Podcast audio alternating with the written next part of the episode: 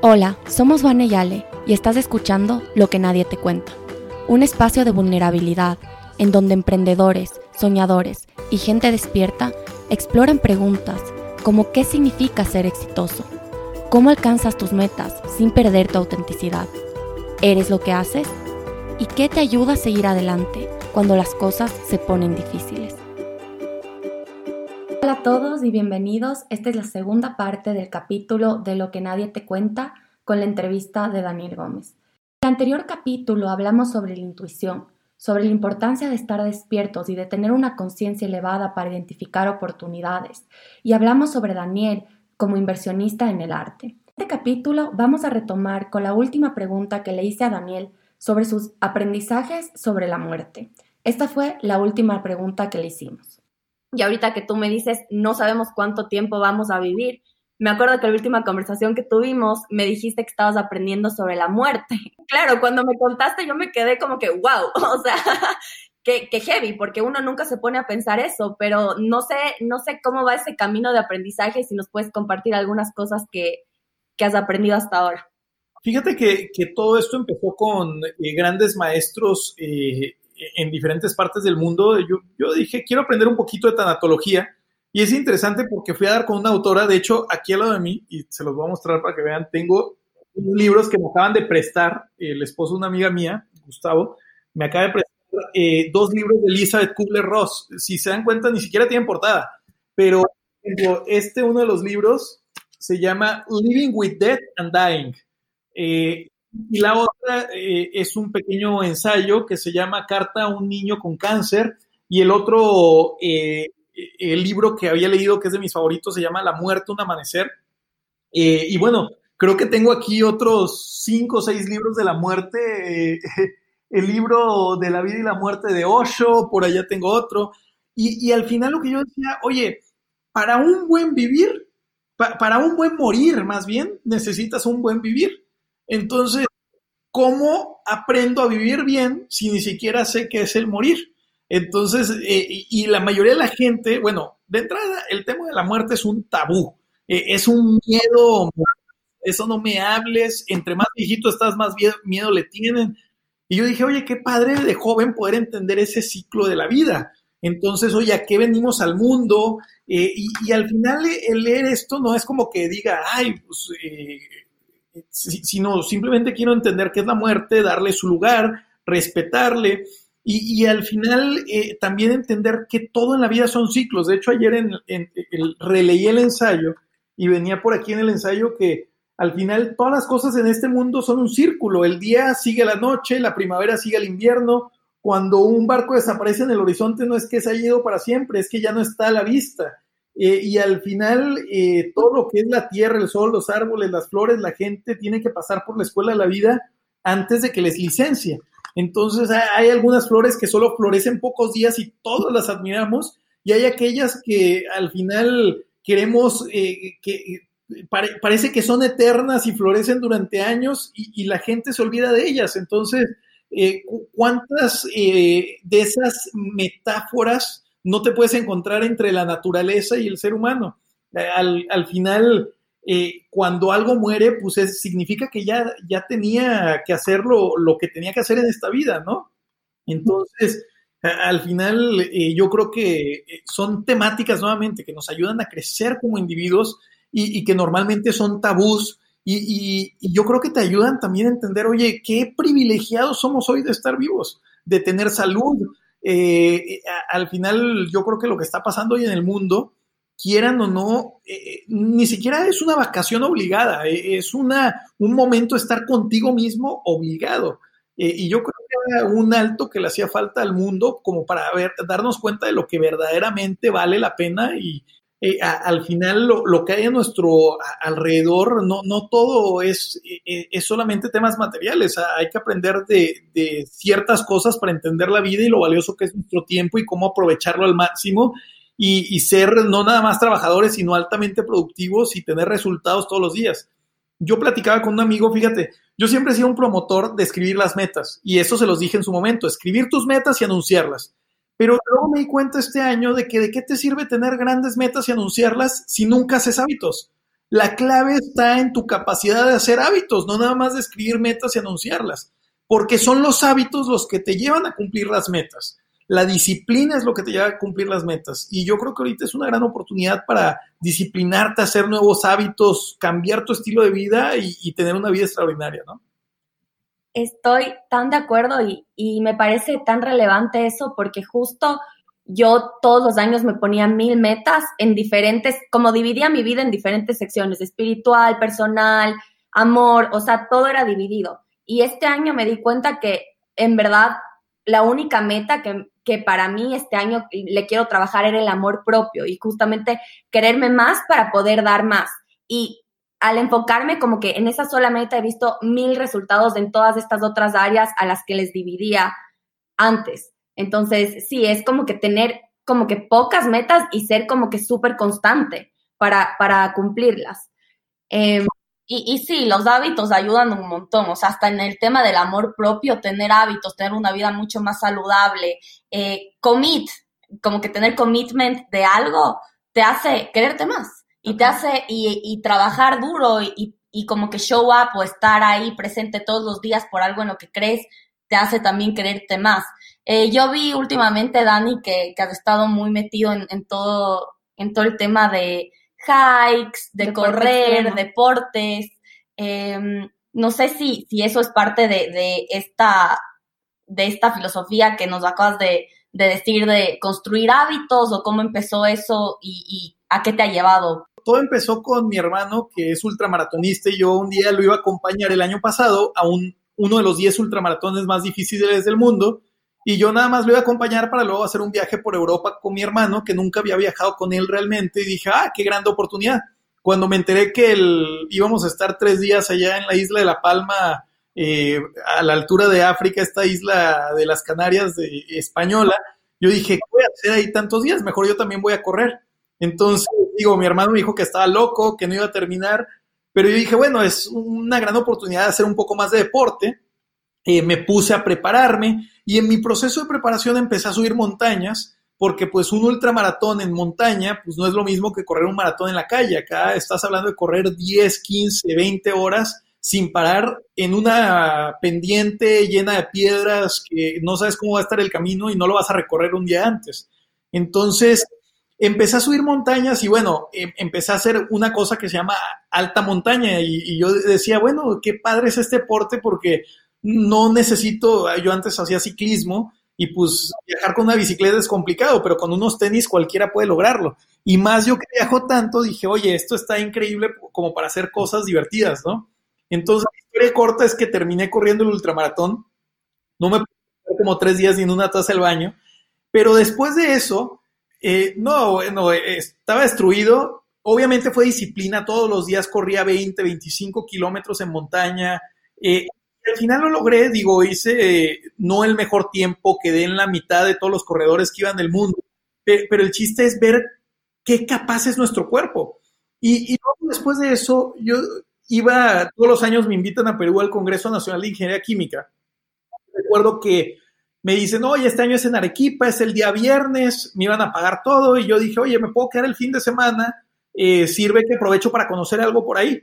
Entonces me acuerdo que eh, dije, ay, mira qué divertido eh, conocer Arequipa.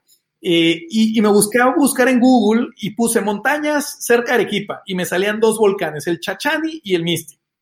Y yo dije, ay, mira qué divertido. Y veo que el Chachani medía 6.075 metros. Y yo dije, wow, lo más alto que hay en México son 5.700 en el pico Orizaba. Llegar arriba de los 6.000 es algo que muy poca gente ha logrado. Entonces dije, tengo que ir a subir el Chachani. Le hablé a mis amigos montañistas que se han preparado para ir al Everest, que han subido a Concagua y que se dedican a eso. Y lo único que me dijeron, Daniel, contrata un buen equipo de guías para que si pasa algo te puedan rescatar. Y miren, para no hacer la historia larga, lo primero que me dijeron los guías fue, tienes que irte unas cuatro semanas a Cusco a unos cuatro mil metros para aclimatarte porque tú vives a 500 metros y eso no te va a ayudar nada. Fue como si me hubieran dicho, no importa Daniel, tú vente. Eh, me lancé un jueves a Arequipa, el viernes di mi conferencia y me desvelé y el sábado estaba subiendo el chachani. obviamente eh, tuve la suerte de que dos personas que no conocía, un francés y un alemán, que justo uno venía del Kilimanjaro y el otro venía de Mont Blanc, eh, subieron a mi expedición y estuvo súper divertido porque al final eh, terminamos llegando, nunca me había sentido tan mal en mi vida, me estaba muriendo, nunca había vomitado tanto, llorado tanto, sufrido tanto, sentido tanto dolor. Y al final, no me pregunten cómo, pero subí un volcán de 6.075 metros en dos días. Eh, dormí a 5.200 metros, que normalmente la gente que va al Everest, eh, el campamento base está a 4.800, porque ya arriba de los 5.000 es sumamente complicado dormir, sobre todo si te estás aclimatando apenas. Entonces yo hice todo lo que no debías hacer.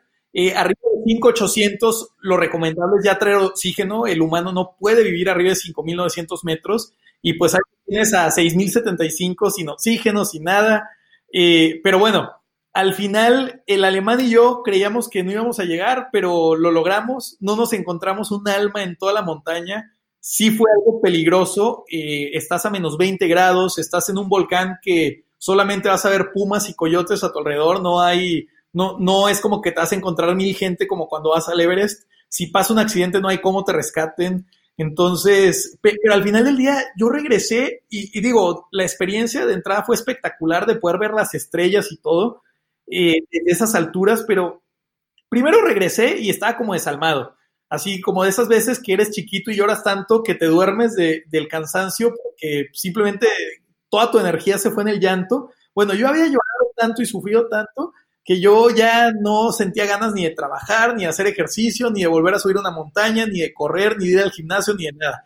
Obviamente ese sentimiento me duró como una semana y media, diez días, y luego como que ya mi reflexión fue, wow, qué increíble eh, es lo que puede hacer el cuerpo humano. O sea, podemos subir cualquier montaña, lograr hasta lo inimaginable y al final, como que esto de, las carreras y las montañas, obviamente no es algo que yo diga, me voy a estar exponiendo cada dos meses haciendo eso, pero sí dije, oye, voy a hacer uno de los 10 ultramaratones más difíciles del mundo una vez al año con mi hermano para poder convivir con él y ver de lo que mi cuerpo es capaz y conocer el mundo corriendo. Y por otro lado también dije, oye, quiero subir una de las montañas más altas del mundo una vez al año. Quiero hacer Kilimanjaro, quiero hacer Mont Fuji en Japón, quiero hacer Mont Blanc en Europa, quiero eventualmente hacer Aconcagua. Entonces, eh, creo que eso es algo que sí puedo hacer y, no desgastarme tanto tampoco. Y una vez al año, digo, este año mi plan era subir Mont Blanc y me había inscrito al ultramaratón de Dolomites en Italia. Eh, ya se canceló el ultramaratón y pues Mont Blanc creo que está imposible ir ahorita porque no están recibiendo gente en el pueblito para hacer hikings, entonces, eh, pero eventualmente lo voy a hacer. Así que son cosas que nuevamente es retarte a ti mismo y son experiencias, y, digo, así como yo en eso, puede ser una montaña que está a la vuelta de tu ciudad. ¿Cuánta gente no vive en ciudades con montañas y nunca ni siquiera han ido a hacer un hike en su ciudad? Entonces, eh, eh, es retarte a ti mismo de ver de lo que es capaz de hacer tu cuerpo. Tu cuerpo puede resistir a, temperaturas muy bajas, estar en el frío, eh, puede resistir a, a, temperaturas también muy calientes, puede resistir a las alturas, a, no respirar, a muchas cosas y ahí es donde verdaderamente te empiezas a conocer y yo creo que vale mucho la pena a veces experimentar un poco eh, eh, de, esas adrenalinas para, para, valorar también de lo que somos capaces, ¿no? Increíble. Y me imagino que, o sea, mucho es que puede hacer tu cuerpo físico, pero me imagino que también mucho es mental, ¿no? Exactamente. Yo creo que más del 70% de subir una montaña es mental y el 30% físico. ¿Y qué es lo que pensabas cuando estabas, no sé, en esos momentos tan... ¿Cómo ganas una fortaleza mental para subir una montaña?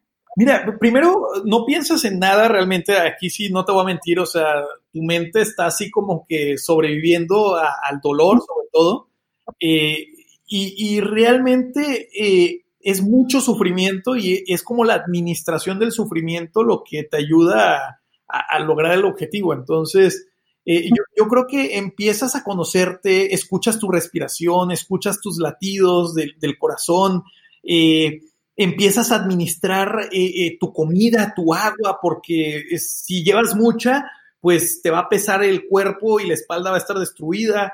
Si llevas muy poca, te quedas sin comida y pues te mueres. si está muy frío y sacas el agua mucho tiempo y, y te distraes un poco, pues se te congela el agua y te quedas sin agua para tomar eh, si te paras a descansar mucho tiempo ya no vas a poder arrancar de nuevo, si vas muy distraído y no ves una piedra, te puedes ir por un barranco y ya nadie te va a rescatar. Entonces, eh, eh, estás jugando con tu vida en una situación como esas, en, particular en la alta montaña. en las carreras es administrar tu energía. Es, tengo que correr por 20 horas sin parar. Y y, te empiezan a dar calambres y empiezas a sudar y es en qué momentos debo de comer, en qué momentos debo de bajar la velocidad, en qué momentos es oportunidad para subir la velocidad y, en qué momento también llega un punto en donde quizá tengas que rendirte y, decir, oye, es que hasta aquí porque no me preparé lo suficiente y tendré que venir otro año a acabar porque las condiciones no dan y me voy a lesionar. Entonces, a, veces también es tomar ese tipo de decisiones y, y no solo ser terco, porque a mí una de las cosas, digo, yo soy muy terco y algo que aprendí en la alta montaña, imagínate que soy tan terco que llego a la punta de la montaña, pero me quedo sin energía para el regreso. El regreso es tan difícil como la subida. Entonces, si me quedo sin energía para el regreso, me voy a morir ahí arriba y no es como que los demás me van a bajar cargando ¿eh? o va a llegar un helicóptero por mí.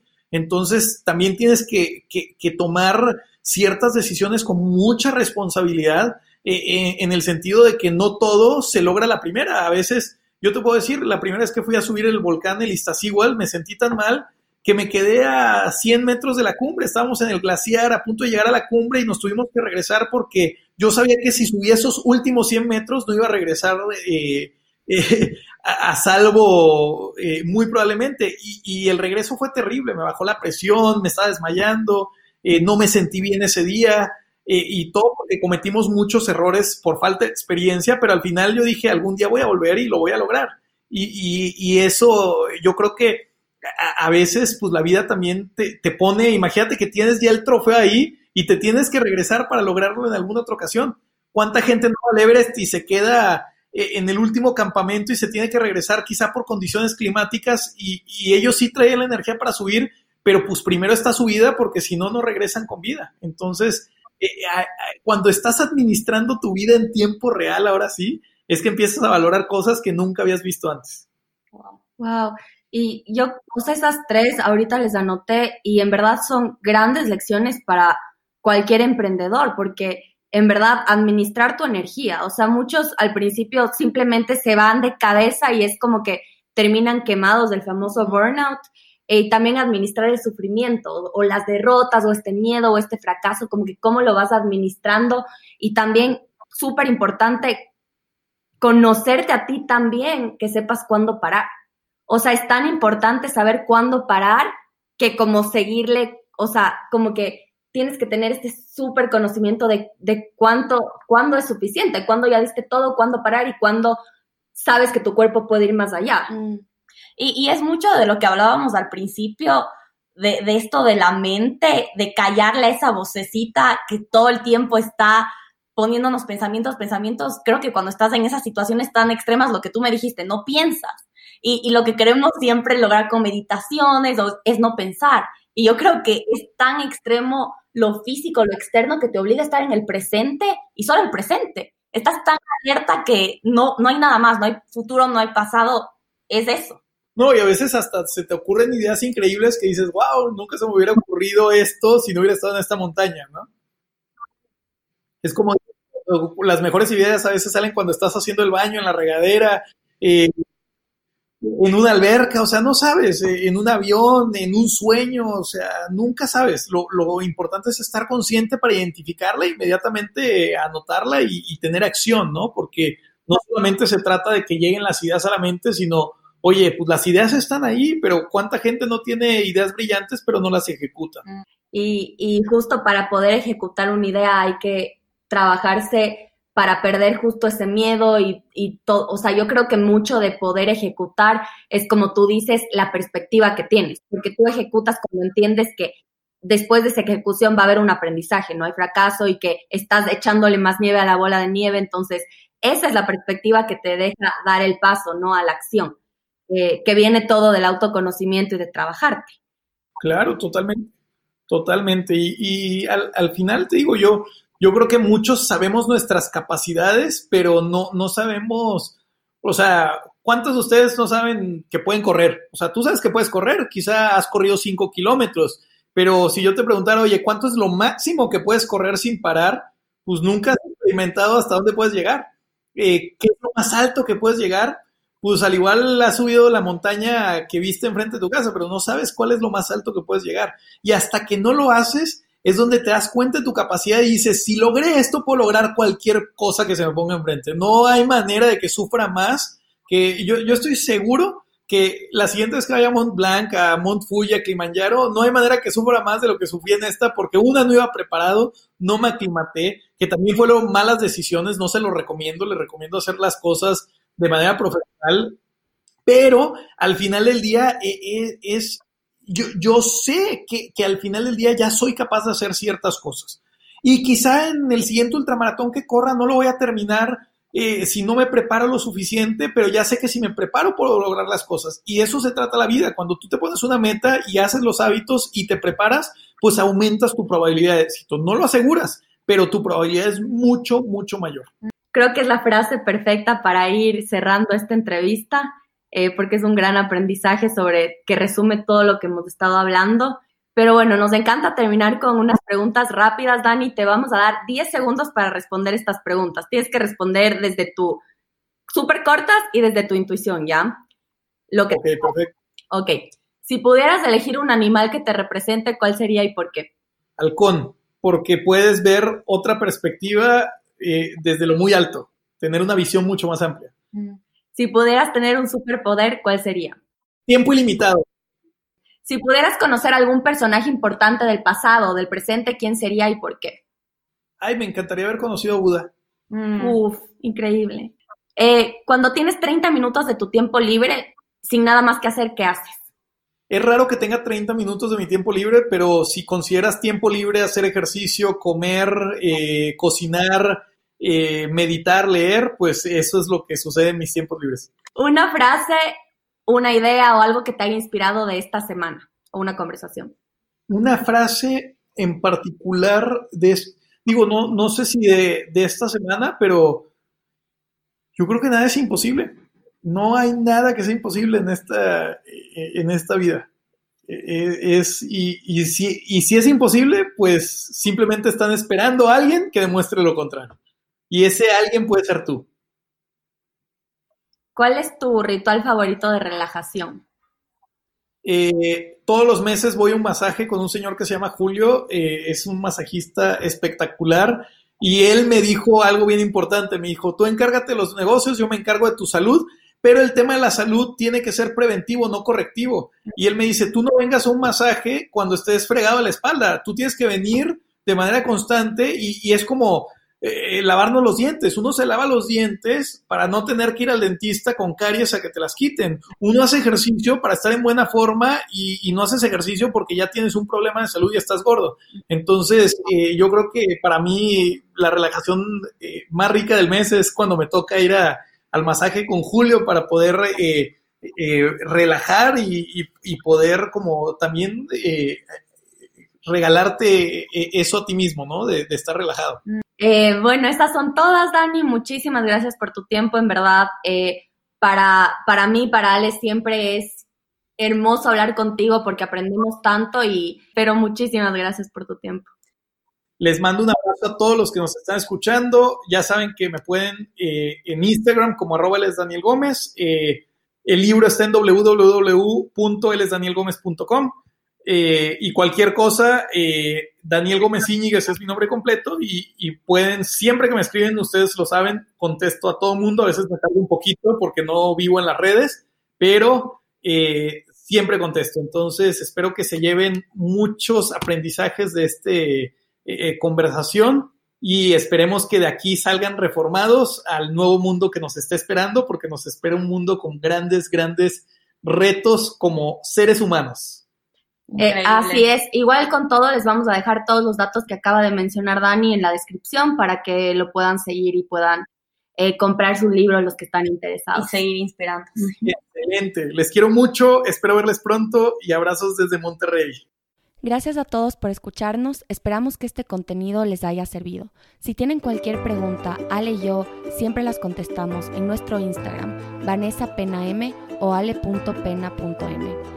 Nos pueden escribir también a nuestros correos vanessa.awake.org, aweic o alejandra.awake.org. Si te gustó este contenido, compártelo y dinos lo que piensas para poder seguir construyendo más capítulos juntos. Un abrazo a todos y hasta el siguiente capítulo.